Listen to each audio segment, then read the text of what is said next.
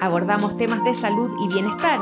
Conversamos con nuestros especialistas de clínica alemana acerca de temas relevantes y contingentes para nuestra comunidad.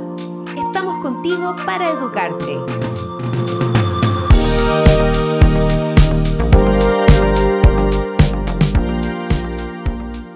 Bienvenidos a un nuevo Alemana Podcast. En esta ocasión conversaremos con el doctor Jorge Cristian Barría, psiquiatra de Clínica Alemana, con quien hablaremos del trastorno del ánimo bipolar. Bienvenido doctor y muchas gracias por estar hoy con nosotros. Hola María José, muchas gracias por la invitación y la oportunidad de conversar de este tema. Doctor, eh, ¿cuáles son los síntomas más comunes de la enfermedad bipolar? Bueno, el el cuadro más común, más frecuente, que muchas veces es el inicio del, trastorno, es el estado depresivo. El estado depresivo, que quizás todos conocemos y recordamos algunas características, baja del ánimo, baja energía, muchas veces sentirse peor en la mañana, tristeza, decaimiento, menos rendimiento. La persona a veces necesita reposo, licencia médica porque no está en condiciones de hacer sus cosas tiene que hacer muchas cosas en el día, hace pocas, eh, retraimiento social, eh, incapacidad de disfrutar, eh, tristeza, llanto y tal vez de lo más serio es cuando este, este, sufrimiento lleva a ideas de, de, muerte. Este es uno de los puntos delicados y tal vez conversaremos. Parte del estado depresivo que hoy día tiene tratamiento el trastorno bipolar tiene tratamiento y este es uno de los estados eh, de inicio generalmente del trastorno bipolar en la época de la juventud, el adulto joven. Doctor, ¿y este eh, estado de ánimo depresivo, eh, la persona que lo manifiesta, ¿tiene alguna noción de dónde viene o se presenta y empieza de a poco a caer? Por ejemplo, no sabe por qué se siente así, eh, por ejemplo, se puede eh, confundir también con otros cuadros o enfermedades del, área de la salud mental. A ver, son dos ideas ahí. Eh, las causas, a veces ha ocurrido algo, algún cambio, algún cambio en situación de vida, salir al colegio, entrar al, al estudio profesional, alguna ruptura sentimental, alguna experiencia de duelo. Pueden haber factores de estrés, pero ahí se desencadena un estado depresivo. En otras ocasiones el estado depresivo aparece sin un motivo evidente. Se dan los dos tipos de situaciones.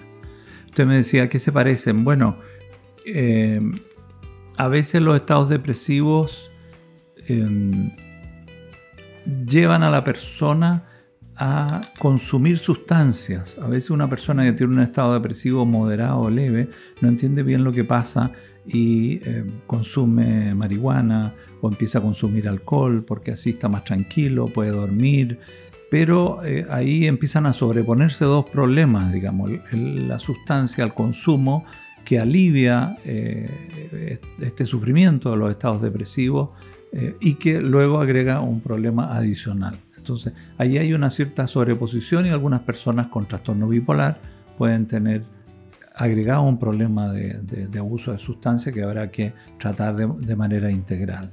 Para el entorno familiar, además de estos cambios en el ánimo, el consumo de este tipo o el aumento, por ejemplo, del consumo de, alcohol y también el abuso del consumo de drogas, es uno, es una de, de las formas en que la familia o el entorno puede también darse cuenta que estamos ante un problema del trastorno del ánimo? Puede ser, Puede ser, pero yo diría que lo más propio es eh, el cambio de conducta. La persona que está deprimida deja de hacer sus cosas habituales. Le cuesta más ir a clase o ir a su trabajo, está más retraída, sale poco, se queda más en cama, en su pieza, entonces se aísla. Hay cambios en la conducta, más que eh, estos temas de, abuso de sustancias que se puede ver en otro tipo de cuadros, pero yo diría que el, cuadro depresivo es más bien el aislamiento, el ensimismamiento, el retraimiento social, la tristeza, la falta de energía, la, incapacidad de disfrutar, serían más llamativos. ¿Y existen otras formas de presentación de la enfermedad que no sean estas, doctor? Existen otras formas, me he referido a los estados depresivos, eh, tal vez habría que señalar que hay personas que solo tienen depresiones, depresiones comunes o depresiones recurrentes, que a lo largo de su vida pueden tener uno o varios episodios depresivos. Ellos hay que tratarlos de cierta manera.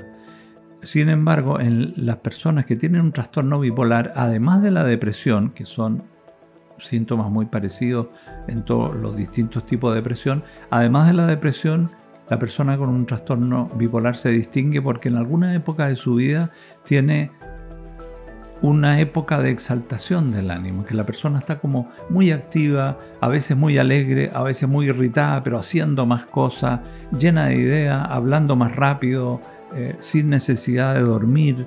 Eh, la persona puede hacer muchas cosas en el día, en la noche sale, bebe alcohol, al otro día está temprano en su trabajo.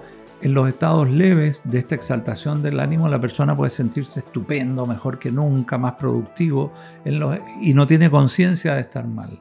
Y el entorno y la familia notan que la persona está más acelerada, más eufórica, más irritable que lo habitual. A veces los riesgos que hay, decimos los psiquiatras en esto, son de tres tipos cuando alguien está exaltado. Por eso hablamos de depresión bipolar o trastorno bipolar, épocas depresivas. Tiene momentos de euforia y otros de depresión. Y en las épocas de euforia el riesgo es que la persona tenga problemas de irritabilidad, peleas, conflictos en su entorno, afuera, en la calle, en fin. O desinhibición amorosa y sexual, conductas de riesgo incluso a veces en lo sexual impulsividad en el área sexual, impulsividad en el tema económico, gastos excesivos, compra, qué pasajes, que, eh, en fin, cosas más allá de lo habitual o negocios que no corresponden. Este es el riesgo. Estas son mm. algunas características del cuadro de exaltación en que si son leves, la persona no percibe que está mal, percibe el entorno. A veces cuando la persona ha tenido dos o tres de estos episodios empieza a darse cuenta, toma conciencia y pide ayuda y lo expresa. Claro, si no, pareciera que fuera un rasgo de su personalidad. Exactamente, se puede confundir. Doctor, em, poniéndonos en el caso de lo que mencionaba usted anteriormente, de uno de, de, estos gatillantes, en el caso del duelo por la pérdida de un ser querido, ¿tiene algo en común con una depresión? ¿Cuáles serían las diferencias entre el duelo y la depresión? Es un punto muy importante. Todos podemos pensar o hacernos una idea de lo que es el duelo. El duelo es un momento de baja del ánimo, tristeza, recuerdo de la persona o de la situación que se ha perdido, porque duelo no solo por muerte, duelo por una mala noticia, por la pérdida del trabajo, por la ruptura de una relación sentimental, en fin, esas experiencias dolorosas afectan la conducta y el ánimo de la persona. Sin embargo, en el duelo la persona se mantiene conectada de alguna manera con su familia, puede después de un tiempo conectarse con sus actividades normales. En la depresión hay un compromiso mayor, la persona deja de ir a trabajar, deja de salir, no retoma los deportes que hacía, no se contacta con las amistades que tenía, hay un compromiso mayor. Ahí nos preocupamos, esto ya es una enfermedad, una depresión que necesita tratamiento, va más allá de un duelo. Hay que poderlo distinguir. Hay una línea a veces sutil y hay que pedir ayuda y poder diferenciar, porque el tratamiento, los antidepresivos, no van a quitar el duelo, pero van a disminuir y, tratar la depresión y hacer más llevadera la experiencia del duelo. Claro. Em, en las enfermedades del ánimo deben tomarse remedios a veces por mucho tiempo eh, y a veces por años. ¿Hay problemas que pueden derivarse del uso prolongado de estos medicamentos? A ver, efectivamente hay que tomar mucho tiempo, a veces años, medicamentos. Ahora en medicina todos los medicamentos tienen pros y contras, incluso el paracetamol o la aspirina son muy buenos remedios, pero que tienen algunos efectos adversos. También ocurre con los psicofármacos. Entonces hay que ir buscando con el paciente cuáles son los fármacos más adecuados, cuál es la ecuación adecuada de un medicamento que alivia el estado. Y muchas veces una vez que ha mejorado la depresión o ha mejorado y se ha estabilizado el ánimo después de una etapa de euforia, de exaltación, hay que mantener medicamentos para prevenir una recaída, para prolongar los periodos de ánimo normal, digamos. ¿eh? Y ahí hay que buscar, hay algunos antidepresivos que dan algunas molestias, en general son bien tolerados, pero hay que buscar el ajuste que es personal. Algunos tranquilizantes mayores o neurolépticos pueden producir tendencia a la ansiedad y al aumento de peso. También ahí hay que manejarlo a veces con el equipo de salud, digamos, ¿eh? pero eh, la idea es positiva en el sentido de buscar el medicamento adecuado para la persona de manera que se mejore y se mantenga estable. Y en este mismo sentido, eh, en el fondo, eh, el tratamiento. Además de fármacos, ¿existe algún otro tipo de tratamiento al que se recurra en algunos casos?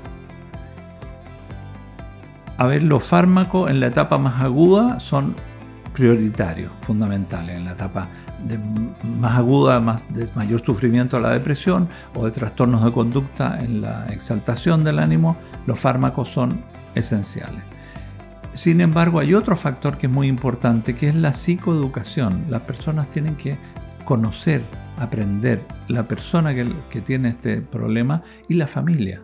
Y algo de esto ocurre en el resto de la medicina. Si una persona tiene diabetes o tiene hipertensión, eh, tiene algún cuadro que va a necesitar tratamiento por largo tiempo, es necesario que sepa ciertas cosas. Entonces en, se ha visto que incluso en, el trastorno bipolar las personas que eh, han pasado por un proceso de aprendizaje, de psicoeducación, que son factores de conocimiento y factores emocionales de aprendizaje, aceptación de la enfermedad, conocer las características, conocer los síntomas de alarma, conocer el rol de los medicamentos.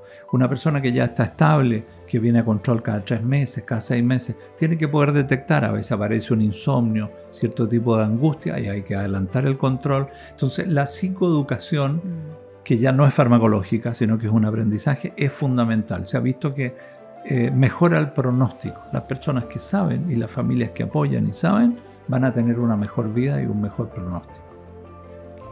¿Cuál es la importancia del litio en, la enfermedad del ánimo? En general, eh, ¿este es el componente común que tienen los medicamentos de, eh, en trastornos del ánimo?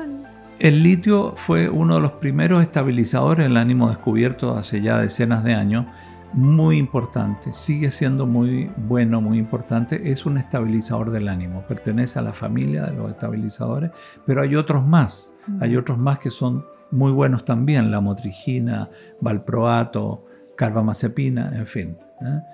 Eh, tal vez el litio es el más conocido, digamos, pero eh, los estabilizadores tal vez son uno de los remedios básicos o esenciales en la enfermedad bipolar.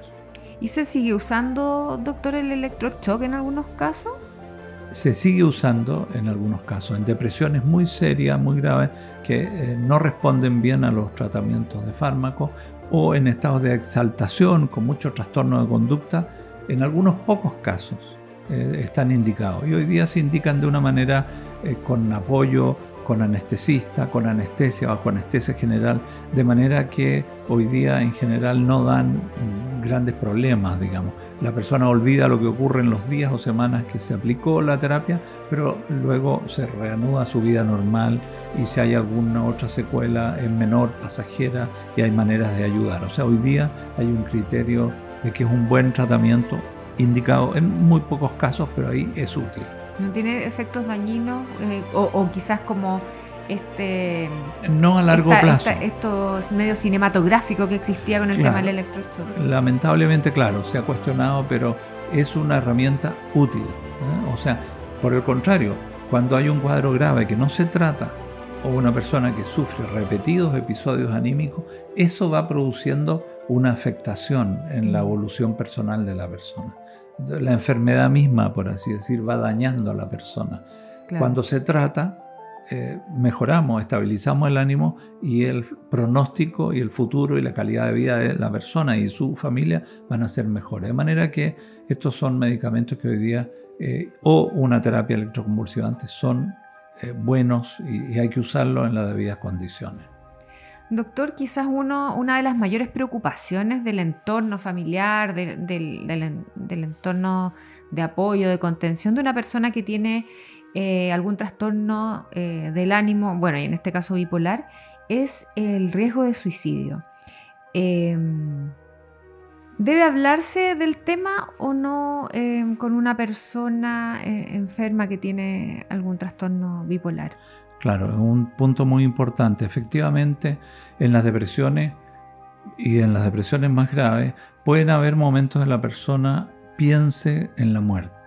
Siente un sinsentido, un vacío y en algún momento piensa que aliviaría si muriera. A veces son pensamientos pasivos. Si me diviniera una enfermedad, si tuviera un accidente, descansaría. Pero a veces son pensamientos más activos. Lo, estoy mal, me siento mal. Y pensar más activamente en la muerte y en la posibilidad de hacer algo en contra de su vida. Eso puede aparecer en las depresiones eh, y hay que estar atentos. Hay que estar atentos porque a veces se ha visto que, que pacientes que realizan un intento de suicidio a veces lo han mencionado, lo han dicho. Entonces el ambiente, los familiares, los terapeutas tienen que estar atentos a esto y también hablarlo. La familia lo puede hablar, no, no, es que haga mal hablarlo, no. La persona se va a sentir entendida, sí, se ha sentido mal, ha pensado en la muerte. Entonces esto es posible hablarlo y si las ideas están muy intensas, la persona ha pensado en la posibilidad de hacer algo en contra de su vida o ha pensado en formas concretas. Esto hay que hablarlo y compartirlo con el equipo, con el médico tratante, con el psicólogo y proteger a la persona. A veces la protección será un tratamiento en casa con acompañamiento día y noche o a veces será hospitalizarse por algunas semanas para un tratamiento más intensivo y aliviar y sacar a la persona de esta, de esta depresión intensa con ideación suicida. Hay que hablarlo, es útil, es un tema importante. Y para esto también es fundamental eh, la relación que existe entre la familia o, las personas eh, cercanas con, una, con alguien que tenga un trastorno bipolar, ¿cierto? Claro, importante que haya esa confianza eh, para poder hablar estos temas y hablarlo y escucharlo, no censurarlo, no enojarse, digamos, escuchar, porque esto corresponde a síntomas y un sufrimiento interior de la depresión que lleva a estos pensamientos. Entonces hay que escucharlo y acogerlo, acompañar eso y pedirle ayuda profesional. Claro. Darle la confianza en el fondo para que, que, no, se, que no se sienta como eh, solo en este pensamiento y que pida ayuda en el fondo. Exactamente. Eh, doctor, una persona que em, se, eh, se encuentra con, con, con algunos síntomas, similares, que está sin ánimo, ¿cuándo es importante que debe consultar? Eh, ¿Primero va a un médico general o va directamente donde un psiquiatra? ¿Cuáles son eh, las alertas en el fondo que deberían prenderse? Decir, ah, ok, aquí ya es momento, hay que consultar. Claro. Bueno, cuando una persona está con un ánimo bajo, desanimado, con tristeza, con tendencia al llanto, más retraído, le cuesta más rendir, ahí hay que pensar que, hay que consultar, que va más allá de un estado de ánimo pasajero. Muchas veces la primera consulta es un médico general. Los médicos generales en el consultorio, en la consulta privada, muchas veces van a tratar muchos de estos cuadros más moderados o leves, depresivos me refiero. Si hay sospecha de un trastorno bipolar y aparece en la historia épocas en que la persona estuvo exaltada, ahí se aconseja derivar a un eh, especialista, porque ahí el tratamiento es un poco más especializado. No bastan los antidepresivos. No sé si le he respondido con eso. Sí, o sea, y siempre es mejor consultar en el fondo y salir de la duda eh, con un especialista que nos pueda orientar y eh, guiar un poco, quizás es, algo momentáneo o lo que dice usted, que se, se sospeche que es un trastorno bipolar. Claro. Doctor, ya estamos llegando al final de nuestro podcast. ¿Algún mensaje final para quienes nos estén escuchando que, les haya llamado la atención o que incluso puedan tener alguien en su entorno eh, que esté sufriendo de este trastorno? Claro, si me permite, yo diría dos, temas finales. Uno que no alcancé a describir de la forma de presentación. Uno son los estados depresivos, generalmente al inicio, y, y, luego los estados de exaltación anímica, pero también hay una tercera forma que es más compleja de describir y menos conocida, pero que no es infrecuente, que son los estados mixtos, en que se mezclan los síntomas de la serie depresiva con la serie de los síntomas de la serie de la euforia. Esto cuesta percibirlo, pero ocurre. Entonces, por ejemplo, una persona que está predominantemente deprimida, que se siente mal, que está triste, sin embargo habla mucho, se mueve para allí para acá. Sigue haciendo muchas cosas. No tiene esto de que se cae y que no quiere levantarse. No. Entonces eh, es una depresión en que mantiene cierto nivel de actividad, piensa muy rápido. Eh, entonces es difícil de diagnosticar a veces. Mm. porque a veces la persona no entiende qué le pasa. Ejemplo, una vez consultó una, una señora que deprimida en la mañana, no se podía levantar. En la tarde llegan visitas, se levanta, cocina, lo pasan todos estupendo, se van todos a acostar, cansados, y ella haciendo el aseo, limpiando, cuando todos están agotados. En la mañana deprimida, en la tarde hiperactiva. Entonces, estos son los estados mixtos, cambios muy bruscos. En un mismo día. En un mismo día o en que se juntan series, eh, las dos series de síntomas. Entonces son más difíciles de entender porque la persona no entiende cómo estaba mal en la mañana y en la tarde está más, con más energía que su marido. Entonces ahí hay que buscar ayuda. Son más complejos de diagnosticar pero esto también forma parte del trastorno porque es como un caricello, el, la euforia y la depresión. Y, los trastornos, estos hay que, con el medicamento antidepresivo, estabilizador, en fin, eh, la ecuación que es necesaria. Se va regulando un poco. Y el último tema que usted me decía para terminar, yo diría una nota de optimismo. O sea, hoy día, aparte de los medicamentos, está la psicoeducación, la psicoterapia se hace falta, o el apoyo o la terapia familiar. Y tenemos buenas herramientas terapéuticas, la persona que se trata puede hacer una buena vida. Importantísimo en el fondo, eh, la salud mental es un tema que hoy está muy... Eh, que se está tomando muy en cuenta, entonces eh, importante el diagnóstico oportuno, me imagino, y también pedir ayuda cuando se necesite. Así es. Doctor, muchas gracias por estar conversando de este tema tan interesante hoy con nosotros. Muchas gracias a usted. Por nuestra parte nos despedimos y les recordamos activar las notificaciones y compartir este contenido entre sus contactos familiares o quienes crean que esta información sea de su interés. Hasta una próxima ocasión y nos encontramos en un nuevo Alemana Podcast.